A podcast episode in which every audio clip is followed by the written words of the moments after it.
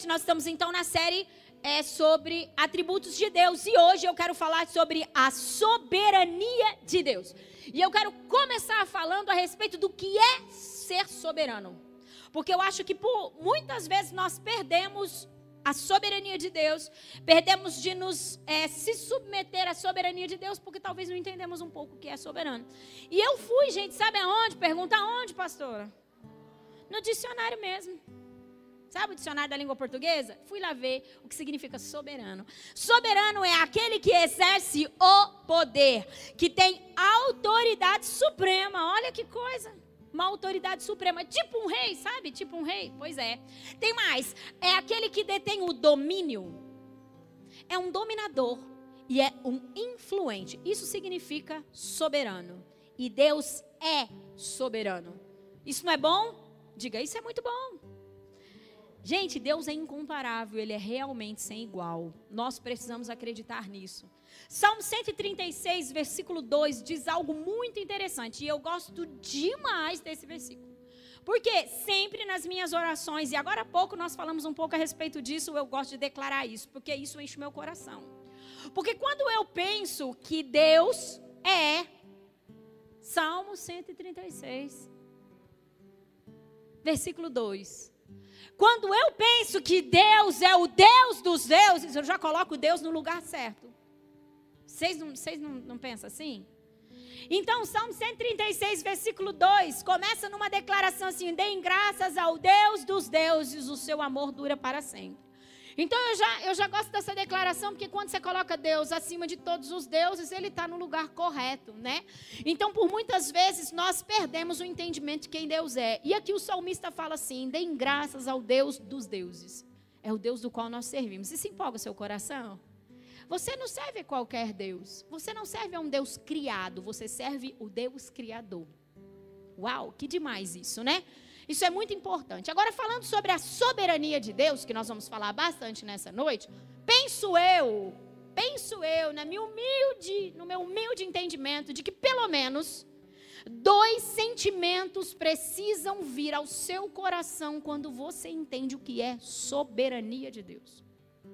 Dois dois sentimentos, dois entendimentos. Duas coisas básicas precisam acontecer no seu coração quando você entende o que é soberania de Deus. O que, pastora? A primeira, o temor a Deus.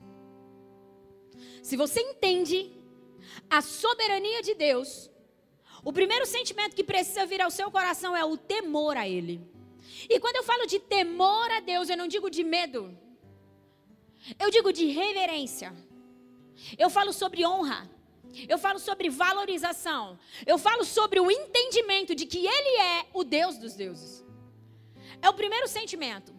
Então eu, eu olho para a igreja e olho para algumas determinadas situações. Eu digo, como as pessoas não entendem o que é? Quem Deus é? Como Deus é soberano? Como Ele tem todo o poder? Porque falta temor.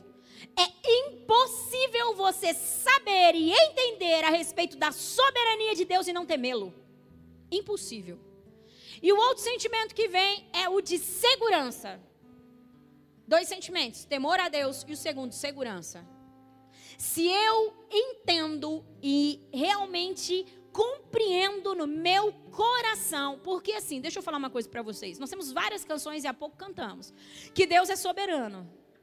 A gente ouve bastante que Deus é soberano, não é? Às vezes, até na nossa oração, a gente fala sobre a soberania de Deus. Mas o quanto da soberania de Deus é real na sua vida, é aí que está o negócio, meu irmão. Porque assim, se não existe temor, não tem soberania. Se não existe segurança, não existe soberania. Porque, peraí, o Deus que criou todas as coisas, que comanda todas as coisas, o Deus que manda, é isso mesmo, que manda, e nós vamos ver alguns versículos que falam a respeito disso. É o meu Deus. Se, pensa aqui comigo. Se você está num ambiente de perigo e você tem do seu lado o cara que manda em toda a situação, você vai temer? Por quê? Porque você está com a pessoa que comanda toda a situação ali do ambiente. Então eu não preciso temer ninguém, porque ninguém tem coragem de relar em mim. Não é assim que funciona dentro de uma lógica natural?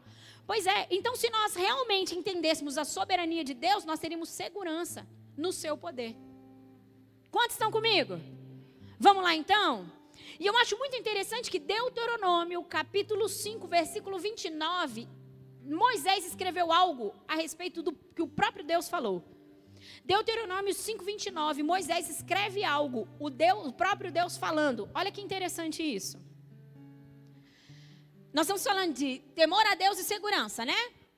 Quem dera eles tivessem, Deus falando através da, da vida de Moisés, quem dera eles tivessem sempre no coração, é isso mesmo, no coração, esta disposição para temer-me e para obedecer a todos os meus mandamentos, assim, tudo iria bem com eles e com os seus descendentes para sempre. Então aqui Moisés escreve o seguinte: Ei, Deus está dizendo que se o povo estivesse no seu coração, não é só na sua mente um entendimento de quem Deus é, mas no seu coração, consegue entender? Se nós estivéssemos no nosso coração uma disposição para temer a Deus, pelo entendimento de quem Ele é. E com isso, obedecêssemos a Ele e todos os seus mandamentos, assim tudo iria bem. Agora, então tudo vai bem, então nós temos segurança. Quantos estão comigo? É muito importante, Deus já deixando claro. Não tem muito mistério. Você sabia que não tem muito mistério para servir Deus? Não tem. não tem. Deus não é muito complicado. Como ser humano é complicado. Deus é simples demais muito simples. Eu amo a Deus e obedeço a Deus e tudo vai bem. Pastora, mas no mundo nós não teríamos aflição? Sim, em todas as aflições Deus te daria o escape, Deus te daria ajuda, e é assim que funciona. Quantos estão comigo? É muito importante que a gente venha entender isso. Só que quando nós olhamos para a humanidade, né, não precisa nem ligar o noticiário, não precisa nem ver jornal, não precisa. Quando nós olhamos para a realidade dos homens, né, o caos que está entre os homens. Quando nós olhamos para as famílias, nós vemos muitas famílias disfuncionais. Só eu vejo isso. Quando nós olhamos para a economia do nosso país, a gente vê que a coisa não está muito fácil, né? Não, não só do nosso país mundial, né?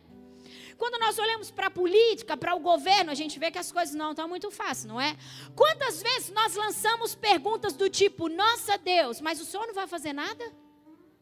Eu já fiz isso. Quem já fez? Eu já fiz. Ô oh, Deus, até quando? Ô oh, Deus, o senhor não está vendo essa situação até quando? Deus, o senhor não vai intervir? O senhor não vai fazer nada? Muitas vezes nós lançamos questionamentos assim para o próprio Deus, quando nós olhamos para o caos dos homens. Para o nosso caos, os caos dos homens. Não é verdade? Quando nós olhamos para essa situação de Covid, Deus, mas até quando? Não é verdade? E você sabe que questionamentos assim, perguntas assim, elas podem estar recheadas da falta de entendimento da soberania de Deus. Pastora, sério? Sério? Podem estar recheadas da falta de entendimento do quanto Deus está no controle, no domínio de todas as coisas. Por que isso, Laine? Porque nós confundimos bastante. Nós confundimos a soberania de Deus com a longanimidade de Deus. E uma coisa é uma coisa, outra coisa é outra coisa, meu irmão. Mas nós confundimos a soberania de Deus da longanimidade de Deus. A primeira coisa que nós precisamos entender é que todo o caos está instalado entre os homens por culpa dos próprios homens. Somos nós que provocamos a Deus. Somos nós que damos espaços para que o inimigo trabalhe na nossa vida e na nossa nação. E sobre os homens, nós fazemos isso. Então nós precisamos entender que a culpa é toda nossa. Não está faltando poder em Deus para intervir no meio dos homens. Deus está agindo com longanimidade. A longanimidade de Deus é a paciência que Deus está tendo para com os homens, para que as coisas se organizem. Consegue entender? Porque Deus, no seu infinito poder e em toda a sua soberania, é Deus o suficiente para dar um basta agora em todo o caos dos homens. Deus nem precisa da minha oração para fazer isso. Porque quando eu oro, eu não deixo Deus forte, eu me fortaleço.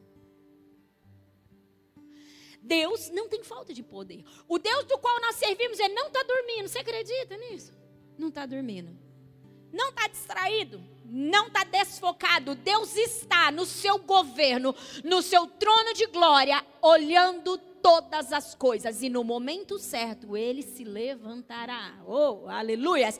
E ele vai dar um sobre o mal que está sobre a humanidade. Mas para que isso aconteça, Deus vai trabalhar muitas coisas. Consegue entender? E Deus está na sua soberania trabalhando o meu interior e o seu interior para que nós venhamos estar preparados para o grande dia do Senhor. Quantos estão comigo? Então Deus não está com falta de poder, ele só está sendo longânimo com os homens. Salmo 103, 19 diz algo muito interessante. Salmo 103, 19 diz: O Senhor estabeleceu do seu trono nos céus e, como rei, domina sobre tudo o que existe. Se nós formos para a palavra do Senhor, nós vamos ver o quanto a palavra de Deus anuncia a soberania do Senhor. Quando eu comecei a estudar sobre a soberania de Deus, eu disse: Deus, é muita coisa, né? Desde Gênesis a Apocalipse, a gente vê a soberania de Deus, o governo absoluto do Senhor. E aqui, o salmista traz essa declaração: o Senhor estabeleceu o seu trono. Só senta em trono quem reina, meu irmão. Quem reina, manda. Deus estabeleceu o seu trono nos céus e como rei domina sobre tudo o que existe, sobre tudo o que existe. Isso é muito importante nós entendermos. Colossenses capítulo 1, versículo do 15 ao 17. Calma que nós vamos chegar num lugar muito interessante que vai edificar demais sua vida. Tô construindo alguns entendimentos a respeito da soberania de Deus. Colossenses 1, do 15 ao 17, diz assim: Ele é a imagem do Deus invisível, o primogênito sobre toda a criação. Falando de Jesus pois nele foram criadas todas as coisas, nos céus e na terra, as visíveis e as invisíveis, sejam tronos, sejam soberanias, poderes ou autoridades, todas as coisas foram criadas por ele e para ele. Ele é antes de todas as coisas e nele tudo, nele tudo o que? Diga, subsiste. Todas as coisas existem pelo seu poder. Pode parecer uma heresia o que eu vou dizer, mas até do caos ele é Deus. Deus é Deus de todas as coisas, ele governa todas as coisas.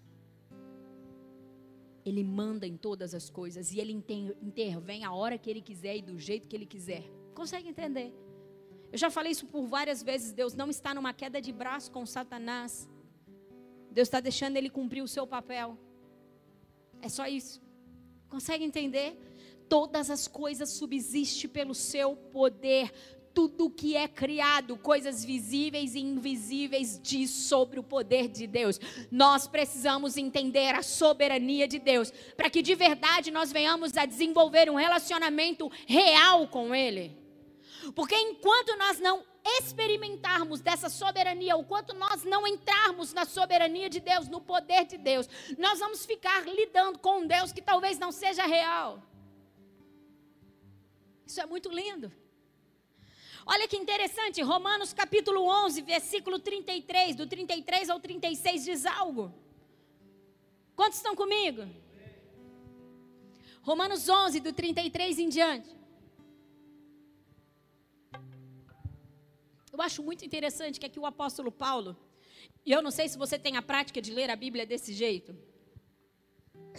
Se você lê a Bíblia para ser informado e para ter versículos decorados, para na hora que você estiver na turma dos crentes, você saber falar sobre alguns versículos, você não sabe o que você está perdendo. Só para poder ser o cara do versículo, o cara que sabe a história, você não sabe o que você está perdendo. E eu consigo ver é, o apóstolo Paulo foi ele que escreveu Romanos, né? Tô falando bobeira não. Isso. Vai que, né? E eu consigo ver o apóstolo Paulo, meu Deus do céu, quando ele escreve isso daqui, eu consigo ver a empolgação desse homem escrevendo sobre Deus. E eu penso que quando eu leio a palavra, é assim que eu fico, eu fico tão empolgada. Eu me sinto tão favorecida por Deus. Eu, quem me conhece sabe o quanto eu sou empolgada. Vocês não me viram lendo a Bíblia. Olha isso aqui. Sabe o que acontece? Nós lemos a Bíblia por ler muitas vezes. A gente corre os olhos. A Bíblia ela não pode ser lida como um livro comum. A Bíblia não pode ser lida como um, um livro para informações. A Bíblia ela precisa ser lida da maneira como Deus a, chama, a escreveu para ser lida. Ela precisa ir gerando coisas dentro de você. A Bíblia precisa ter vida dentro de você. E eu imagino aqui a empolgação do apóstolo Paulo quando ele diz: Ó, oh, profundidade da riqueza, da sabedoria e do conhecimento de Deus. Eu vejo o apóstolo Paulo maravilhado ao escrever: ó, oh, profundidade da sabedoria e do conhecimento de Deus. E ele diz: quão insondáveis são os seus juízos, inescrutáveis os seus caminhos. Quem conheceu a mente do Senhor? Esse homem estava escrevendo isso aqui estava maravilhado ou não estava maravilhado? E quando você leu, você ficou maravilhado? Oh meu Deus, nós estamos perdendo muito. E aí ele diz: Quem conheceu a mente do Senhor? Ou quem foi o seu conselheiro? Quem primeiro lhe deu para que ele o recompensasse? Pois dele, por ele e para ele são todas as coisas, a ele seja glória para sempre. Amém. Isso é lindo! Isso é lindo, isso é maravilhoso, isso é poderoso. Mas a gente canta muito lindo tudo isso. E até quando isso é verdade, por Ele e para Ele são todas as coisas que você faz. Até onde Deus é soberano da sua vida, a ponto de se tornar tudo por Ele, para Ele, todas as coisas.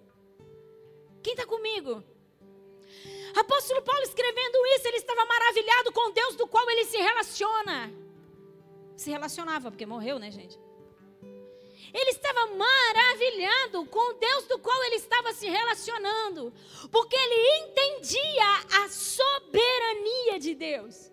Nós não nos maravilhamos com Deus porque não entendemos a soberania de Deus. Agora eu vou contar uma coisa para vocês, bem rápido, presta atenção aqui comigo. Eu tive a oportunidade de estar à frente do presidente Bolsonaro.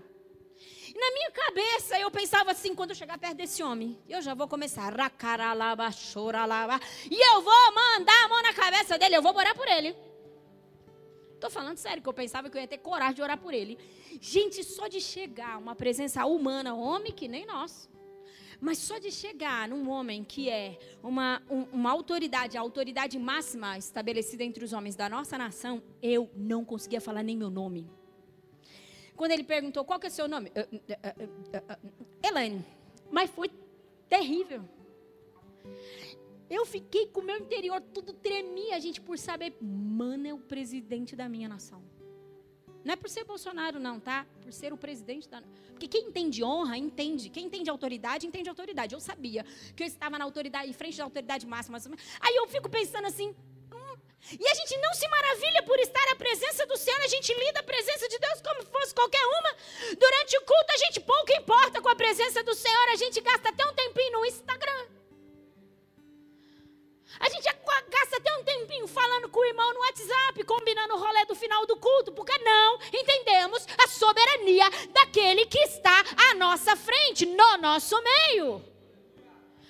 A igreja é roubada por não conhecer a soberania de Deus. Quantos estão comigo? Jesus não me deixa dar coro nesse povo, não. De manhã foi super tranquilo. E é isso. E agora aqui, deixa eu falar uma coisa para vocês. Apóstolo Paulo diz assim: quem foi o seu conselheiro? Quem foi o seu conselheiro? Tamanha maravilha que ele estava diante de Deus. Dizendo: não tem ninguém para esse cara, não, gente. Esse homem é demais. Esse Deus é demais. E daí ele diz: Quem foi o seu conselheiro?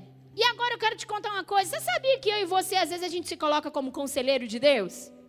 Eu sei que isso parece uma piada. Parece, parece uma piada, mas a gente faz isso. Lene, como que a gente faz isso? A gente começa a dar ideia para Deus. Como que Deus tem que fazer? A gente dá ideia para Deus. Só eu faço isso?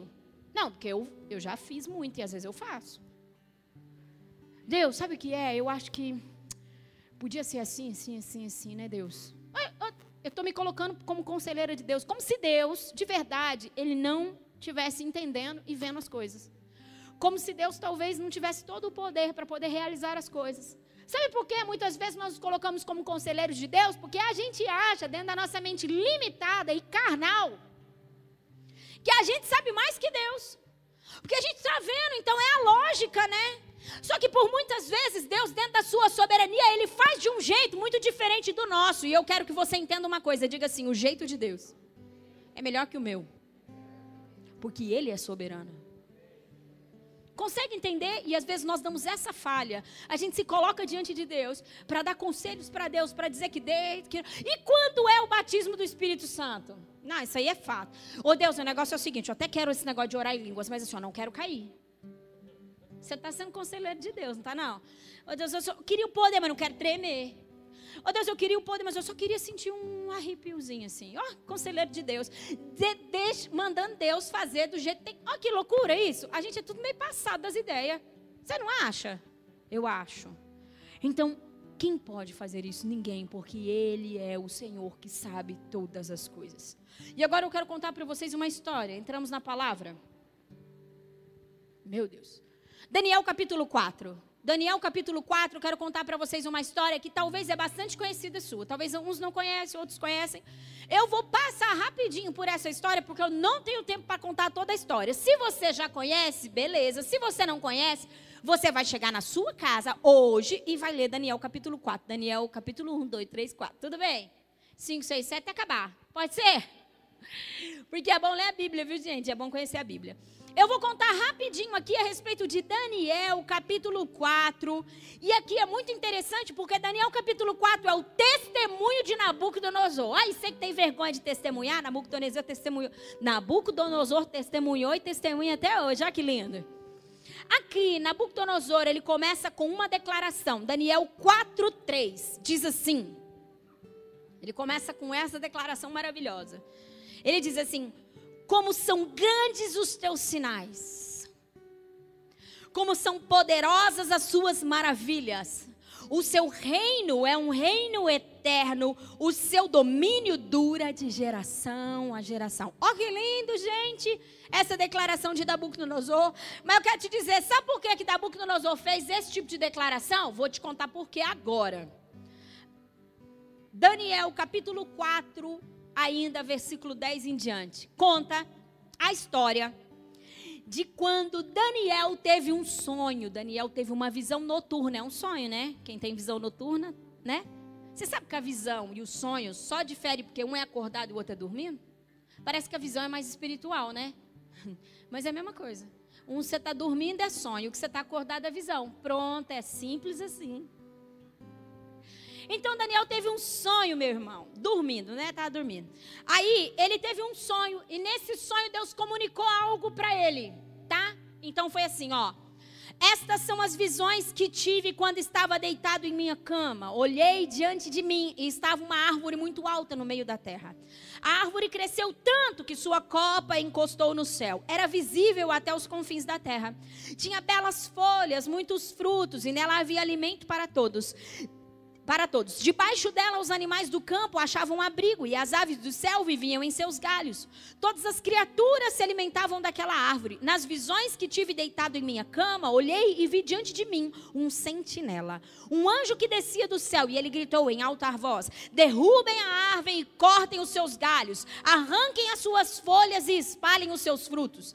Fujam os animais debaixo dela e as aves dos seus galhos. Não deixem mas deixem o toco e as suas raízes presos com ferro e bronze. Fique ele no chão, em meio à relva do campo. Ele será molhado com o orvalho do céu, e com os animais comerá a grama da terra. A mente humana lhe será tirada, e ele será como um animal, até que passe sete tempos. Daniel. Ah, Nabucodonosor, apavorado com esse sonho que ele teve, ele correu para os magos da época, para os feiticeiros da época, para os caras que entendiam essa coisa do mistério. E daí ele foi contar, daí os caras não sabiam, correu até Daniel, e Daniel, apavorado, quando ouviu o sonho do, de Nabucodonosor, disse assim: Ô oh, Nabucodonosor, deixa eu te contar uma coisa. Esse negócio não tem a ver com seus inimigos, não. Esse negócio tem a ver com você. É isso que Deus vai fazer com você. E aí, olha que interessante. Versículo 17 diz assim: A decisão é anunciada por sentinelas, os anjos declaram o veredito para que todos os que vivem saibam. Tem um motivo.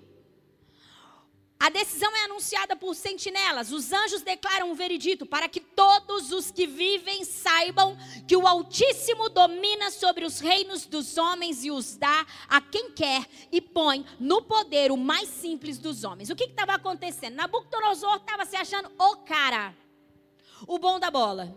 Tava tudo indo muito bem no seu reinado e ele se achava o bam bam bam. E nós vamos ler um pouquinho, você vai entender a respeito disso. Então Deus o visitou e o deu aquele sonho, aquela aquela visão, aquele entendimento, certo? E então aqui diz que Deus fez isso, Deus sentenciou Nabucodonosor a respeito disso, dele se tornar como um animal por sete tempos, porque o Altíssimo precisava se manifestar, porque todo o povo precisava entender quem mandava naquele lugar. Porque Nabucodonosor estava se achando o cara. E aí então ele anuncia que isso iria acontecer. Versículo 26, ou 25, Daniel 4, 25, diz assim: Tu serás expulso dos, do meio dos homens e viverás como animais selvagens, comerá capim com os bois e, e molharás com o orvalho do céu. Passarão sete tempos, até que Deus não faz nada inútil, meu irmão. Deus não dá ponto sem nó. É isso? Deus não faz nada inútil. Até que admitas que o Altíssimo domina sobre os reinos dos homens e os dá a quem quer. Até que, Nabucodonosor, você entenda a soberania de Deus. Você está se achando muito bom, cara você vai viver como um animal por sete tempos, até que você entenda quem manda nas coisas. Olha que interessante isso. Versículo 27. Portanto, ó rei, Daniel falando com ele agora, tá bom? Aceita o meu conselho. Quem entende a soberania de Deus morre de dó de quem não entende. É isso. Eu fico imaginando Daniel morrendo, Daniel morrendo de dó do que ia acontecer com Nabucodonosor e de alguma forma tentando trazer um resgate para ele. Isso não é interessante? Então ele pega e fala assim: aceita o meu conselho, renuncia aos teus pecados e à tua maldade. Pratica a justiça e tenha compaixão dos necessitados. Ou seja, Nabucodonosor, deixa de achar que você é o cara dos caras. Deixa de achar que você é o, a última bolacha do pacote, é isso? Deixa de achar isso, cara. Entra no teu lugar. Reconhece que o reino que está nas suas mãos, Nabucodonosor, foi Deus que te deu. Porque até aqui, deixa eu te explicar uma coisa. Até aqui, Nabucodonosor não servia ao Deus de Daniel. Nabucodonosor reconhecia quem era o Deus de Daniel, mas não servia a ele. Tanto é que ele troca o nome de Daniel para Beltesazar, que era o nome do Deus dele. Se você ler Daniel, você vai ver isso. Ele fala que chama Daniel de Beltesazar, porque era o nome do Deus dele. Olha que bagunça. Porém, aqui ele tinha, ele foi submetido a uma situação para que ele reconhecesse esse governo e, esse, e, e tudo isso. E, e, aí Daniel continua: talvez então continues a viver em paz. Então, assim, o maior problema de Nabucodonosor era a falta do reconhecimento a respeito da soberania de Deus. Agora nós vamos pular para o 29. Quantos estão comigo? Vocês estão entendendo tudo ou nada? Tomara que tudo, né, povo? Pelo amor de Deus. 29, Daniel 4, 29, diz assim. Doze meses depois, quando o rei estava andando no terraço do palácio, doze meses depois, Deus falhou quando deu o sonho? Parece que Deus chegou atrasado doze meses depois. Ele deu uma visão, ele deu um sonho, Daniel trouxe a interpretação e Deus só interviu 12 meses depois. Isso está falando da longanimidade de Deus. Lembra que eu falei que a gente confunde soberania com longanimidade? A gente pensa que porque Deus não está fazendo, talvez é porque Deus está distraído. Talvez Deus está. Quem aqui já fingiu demência? Ah, eu faço toda hora. Tem hora que eu tenho que. O irmão vem com um pataquado e diz: ah, Entende? Tem coisa, gente. Tem coisa que é melhor nem falar. É melhor você passar de bobo do que você ser tolo. Então aqui, doze meses depois, quando o rei estava andando no terraço do palácio real da Babilônia, disse: Ó, que, mesmo sabendo de tudo que iria acontecer, mesmo Deus anunciando tudo que anunciou, o cara disse assim: Acaso não é esta grande Babilônia que quem?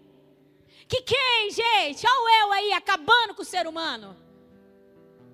Que eu construí como capital do meu reino, com meu enorme poder. Aí, e para a glória do quê?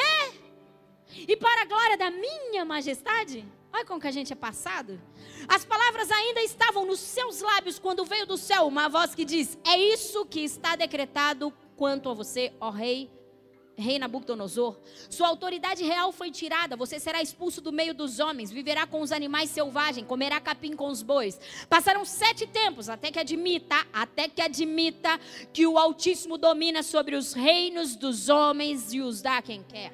A sentença sobre Nabucodonosor cumpriu-se imediatamente. Ele foi expulso do meio dos homens e passou a comer capim como boi.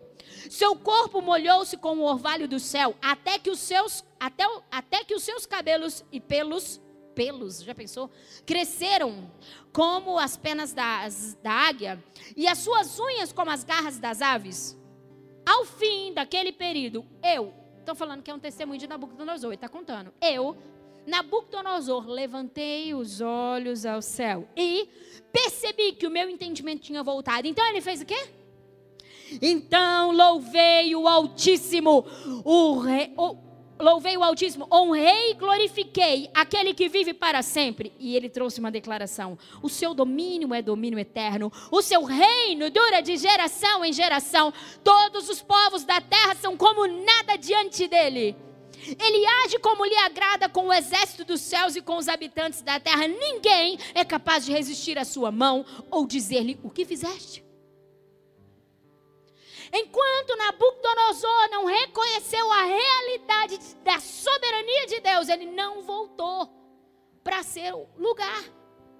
É muito interessante porque Deus, na sua onisciência, ou seja, Deus sabendo todas as coisas, sabia que era um sétimo, era sete períodos. No sétimo período, o coração dele com certeza já estava no lugar certo. Então Deus trouxe o entendimento para que ele trouxesse a declaração.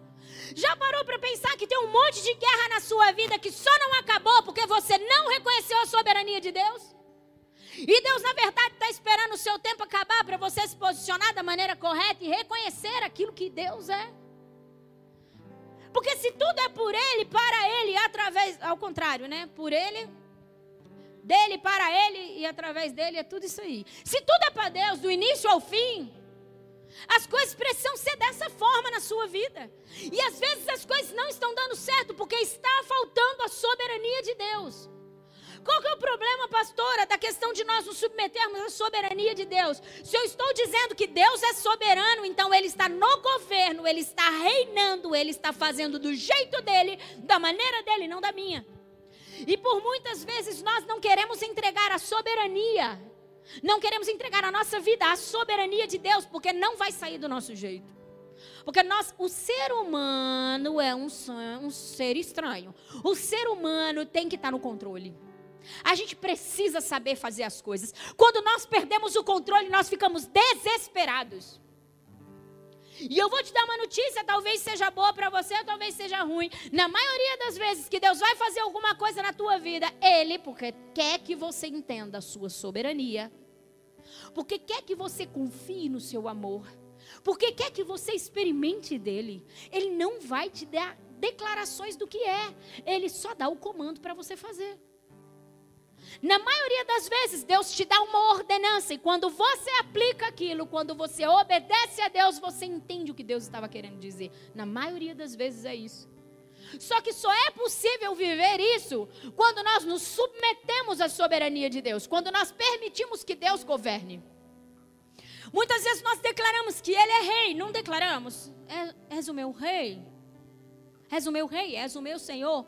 Se Deus é o nosso rei, se Ele é o nosso Senhor, o quanto Ele tem governado, o quanto Ele tem sido soberano na nossa vida. Agora eu vou contar uma coisa para você: não é que Deus não está sendo soberano, é que nós não estamos permitindo que a soberania de Deus repouse sobre a nossa vida. Quantos estão entendendo? Nabucodonosor teve que chegar nessa conclusão de que não adianta, o reinado quem foi ele quem me deu, quem manda é ele, pronto, acabou. Após isso, sabe o que é interessante? Nabucodonosor começou a servir o Deus de Daniel. Não apenas reconhecia o Deus de Daniel, mas ele começou a servir o Deus de Daniel. Esse negócio é o seguinte: tem que me render esse Deus aí, porque o negócio é, é realmente muito complicado. Quantos estão comigo? Abra comigo 1 Crônicas, capítulo 29, versículo 10 em diante. 1 Crônicas 10, opa, 29 do 10 em diante. É muito interessante. Aqui nós vemos Nabucodonosor com muita dificuldade em entregar o reino dele ao Senhor, em reconhecer a soberania de Deus, o governo de Deus. Porém, em 1 Crônicas, capítulo 29 em diante, a gente vê um cara que é referência, e não tem como. O cara é referência de adoração, o cara é referência de rendição, o cara é referência. O cara é referência para tudo que se diz a respeito de relacionamento com Deus. Quem é esse cara, gente? Davi. Meu Deus. 1 Crônicas 29, 10 ao 20 diz assim: Davi louvou o Senhor na presença de toda a assembleia. Sabe uma coisa que me chama a atenção? Quando Deus é soberano da minha vida, eu não tenho vergonha de Deus. Deus é na minha vida, pronto e acabou. Davi adorou ao Senhor, Davi louvou ao Senhor na presença de toda a assembleia, dizendo: Bendito sejas, ó Senhor, Deus de Israel, nosso Pai, de eternidade a eternidade, Deus ó Senhor, são a grandeza, o poder, a glória, a majestade e o esplendor, pois tudo o que há nos céus e na terra é teu. Davi conhecia a soberania de Deus ou não? Davi reconhecia a soberania de Deus ou não? Agora para para pensar um pouco. Tudo aquilo, a tua família é tua? Os teus bens são teus? O emprego é teu? Tudo é teu? Consegue entender? Davi estava dizendo assim, ó, tudo é teu, Deus. Deus, tudo é teu. Coisas visíveis e invisíveis é teu. Quando nós entregamos esse governo, quando nós entregamos tudo que é nosso, tudo que Deus nos deu para cuidar, sabe que Deus nos fez mordomos? A gente só cuida daquilo que é dele, a gente só é zeloso com aquilo que Deus nos deu para fazer. Consegue entender? Por mais natural que pareça ser, desde um emprego, a sua família, tudo é Deus quem te dá e nós precisamos dar esse lugar para Deus. E ele pega e fala isso. Na terra e no céu tudo é teu. Teu, ó Senhor, é o reino, tu estás acima de tudo. A riqueza e a honra vêm de ti. Tu dominas sobre todas as coisas. Nas tuas mãos estão a força e o poder para exaltar e dar força a todos. Nas tuas mãos, Deus, Davi reconhecia, está a força e o poder para dar, para exaltar. Está a força e o poder para exaltar e dar força a todos. Muito diferente de Nabucodonosor, não está não, povo? É muito diferente. E é esse o posicionamento que Deus de verdade quer que nós venhamos a ter. Agora, nosso Deus, dá-nos-te graça e louvamos o teu glorioso nome. Mas quem sou eu? E quem é o meu povo para que pudéssemos contribuir generosamente como fizemos? Aqui está falando a respeito da construção do templo. Tudo vem de ti. Olha aqui, igreja. E nós apenas te demos o que vem das tuas mãos. Esse reconhecimento é real na tua vida? Meu irmão, a gente tem dificuldade de devolver dízimo. Porque a gente pensa que é nosso. Não falei nada disso de manhã, um negócio que você deveria ter vindo de manhã. A gente tem dificuldade de devolver dízimo, meu irmão. Porque você acha que é seu, quando a Bíblia diz que é a porção do Senhor. E aqui Davi está dizendo assim: ó, tudo vem de ti, nós apenas te demos o que vem das tuas mãos.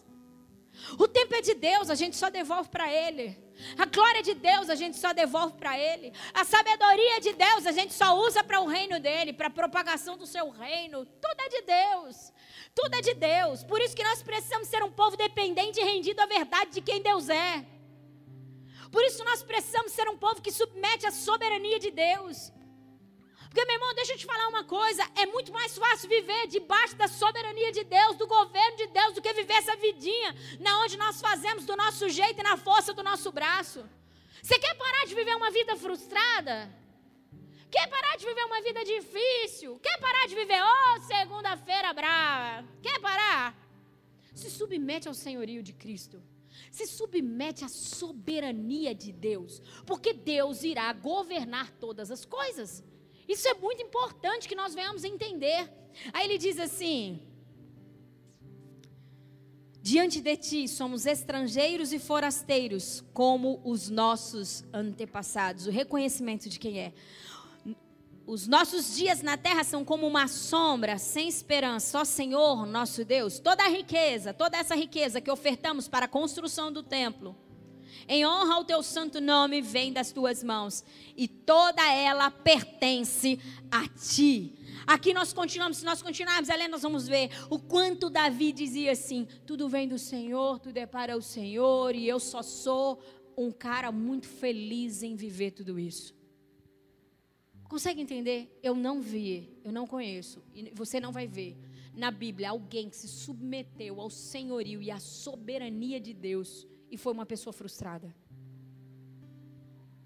Você não vai ver isso. Por muitas vezes nós atraímos problemas, nós atraímos dificuldades, porque nós não reconhecemos a soberania de Deus. É só parar para pensar o quanto Deus governa a sua vida. O quanto Deus é o seu Senhor, porque Ele é Senhor. Porque há muitas declarações a respeito de quem Deus é. E eu gostaria nesse momento de convidar você a se colocar de pé, nós vamos orar sobre isso. E eu quero só ler um versículo ainda de pé, para que nós venhamos a orar sobre isso. Então entenda uma coisa: Deus não está dormindo, Deus em sua soberania está no governo, no controle de todas as coisas. Quando o caos está sobre os homens, Deus está no governo de todas as coisas. Primeiro é o cumprimento da sua palavra.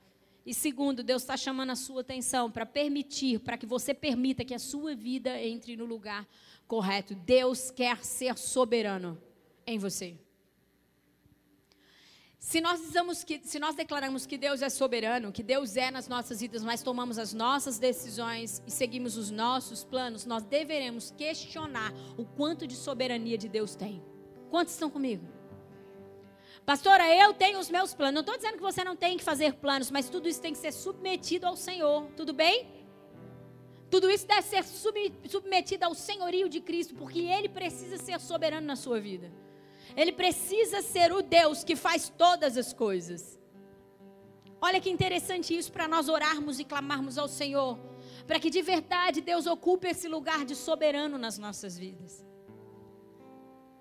Sabe, eu penso de verdade que tem um lugar especial para aqueles que se submetem ao senhorio de Cristo ao senhorio de Deus, à soberania de Deus. Tem um lugar. Tem um lugar para aqueles que entendem que Deus está no governo e no controle de tudo e se submete a isso. E é isso que nós precisamos entender e viver. Jeremias capítulo 10. Já começa a orar em línguas aí, povo. Já comece a falar com o Senhor. Eu não sei o quanto essa palavra já falou com você, eu não, eu não sei. Eu espero que você tenha parado para analisar enquanto eu estava ministrando o quanto Deus é soberano. Eu vou ajudar você antes de ler o versículo. O quanto de soberania de Deus tem no seu casamento. O quanto de soberania de Deus tem na sua empresa. O quanto de soberania de Deus tem na sua vida espiritual. Não que você é gato, tem várias vidas. Mas estou te trazendo, estou separando por partes para que você consiga refletir, pensar. Consegue entender? Porque eu consigo pensar uma coisa aqui, ó. Um rei que governa uma nação, ele governa toda a nação, governa ou não? Um rei Vou falar de novo. Que governa uma nação, ele governa toda a nação. Ele é rei de toda a nação. Ele não é rei só de uma parte dela, né? Então aqui, ó, para para pensar uma coisa aqui comigo, eu já vou ler, nós já vamos orar. Pastora, Deus é soberano na minha vida espiritual. É mesmo? Mas na sua casa, nos seus filhos, no trato seu com seus filhos, na sua família, o seu casamento, não. Que rei é esse? Que governa uma, um fragmento do que você é, uma parte do que você é. Consegue entender? Pastor, ele é rei da minha casa, do meu casamento, ele é soberano. Deus é soberano. Mas na minha empresa não mexe. Será que Deus é soberano? Será que nós estamos entendendo quem nós estamos servindo? Será que nós estamos servindo Deus dos deuses? Será que nós estamos realmente tendo a contemplação que Paulo teve quando escreveu Romanos? Será? Olha o que o profeta Jeremias disse. Jeremias 10, 6 e 7. Os ministros estão tudo aqui já. É isso aí que eu queria. Jeremias 10, 6 e 7 diz assim. Fique maravilhado com isso. Não há absolutamente ninguém. Eu vou. Não há. Deixa isso entrar no seu espírito agora. Deixa isso trazendo ordem. Deixa isso trazer. Deixa isso atrair a soberania do, do Senhor para o seu espírito agora. Não há absolutamente ninguém comparável a ti. Ó oh, Senhor, tu és grande e grande é o poder do teu nome. Quem não te temerá ao Rei das Nações? Esse temor te é devido. Entre todos os sábios das nações e entre todos os seus reinos não há absolutamente ninguém comparável a ti. É desse Deus que nós estamos falando. Tudo que é mais insignificante que isso não é Deus. Tudo que pode ser reduzido a, a, a, um, a uma porção menor do que essa não é de Deus que nós estamos falando. Por isso nós precisamos aprender a nos maravilhar com a verdade de quem Deus é, ao entendermos a soberania de Deus. Deus está no controle de todas as coisas. As coisas estão sobre o domínio do Rei dos Reis e Senhor dos Senhores. E no momento que Ele quiser, Ele dirá: basta a toda iniquidade, basta a todo pecado. E na hora que Ele entender que é o momento, o céu se abrirá, o céu se abrirá e Ele virá com seu reino absoluto sobre os homens. Esse é o Deus soberano que governa todas as coisas. Esse é o Deus imutável. Esse é o Deus incomparável. Esse é o Deus que sempre é fiel e que sempre permanece como Deus. Nós precisamos adorar a esse Deus. Nós precisamos submeter as nossas vidas a esse Deus. Nós precisamos submeter tudo aquilo que Deus nos deu a Ele, devolvendo a Ele, dizendo: governa aqui reina aqui. Sabe, meu irmão, as coisas não vão sair do jeito que você deseja. E você deve alegrar-se por isso. As coisas muitas vezes não vão sair nos projetos que você imaginou, e louvado seja Deus, porque os pensamentos do Senhor são maiores, os caminhos do Senhor são melhores que os meus e os seus. Deus deseja conduzir o seu povo, Deus deseja conduzir os seus filhos a um lugar de excelência, aos que são soberanos, aos que, que permitem a sua soberania, aos que submetem a soberania do Senhor. Comece a orar agora e comece a pedir para que Deus venha. Comece primeiramente reconhecendo Deus, sabe? Eu acho que eu não reconheci a sua soberania até agora, porque eu não temo o Senhor. É o primeiro ponto. Dois sentimentos precisam vir ao nosso coração. Primeiro, o temor a Deus. Segundo, a segurança que esse Deus nos dá por ser absoluto, de um poder absoluto. Comece a falar com o Senhor. Deus, até hoje eu não temi do jeito que deveria temer. Até hoje eu não entendi o que eu deveria entender. Deus, a verdade é que eu não me sinto segura perto do Senhor, eu não me sinto segura servindo ao Senhor. Deus, talvez porque eu não entendo a realidade do seu poder. Comece a falar com o Senhor. Quais são as áreas que você já identificou que, que não existe a soberania de Deus? Agora eu quero anunciar isso para você. Se existe uma área da sua vida da qual Deus não é soberano, nas outras Ele também não é. Pastora, mas eu acho que é. É mentira, Deus não é. Porque Ele não se divide. Porque Deus não governa uma porção da sua vida. Deus te governa por inteiro ou não te governa, meu irmão. Comece a falar com Deus aí. Comece a, comece a orar. Deixe o Espírito do Senhor fluir. Se coloque debaixo da potente e poderosa mão de Deus. Estar debaixo da mão de Deus não é estar para ser, não é para receber juízo, não é perigoso estar debaixo da mão de Deus. É protetor. Você tem um pai poderoso. Você tem um pai poderoso, você tem um pai protetor. Você tem um Deus grandão. Você tem um Deus grandão. Você tem um Deus que criou todas as coisas. Ah, o reino das trevas, eles estão submetidos ao poder de Deus, meu irmão. Ninguém é mais que Deus. E é esse Deus que te protege. E foi esse Deus que foi no lamaçal do pecado e com um braço forte te tirou de lá e te trouxe para um reino de luz. É esse Deus. É esse Deus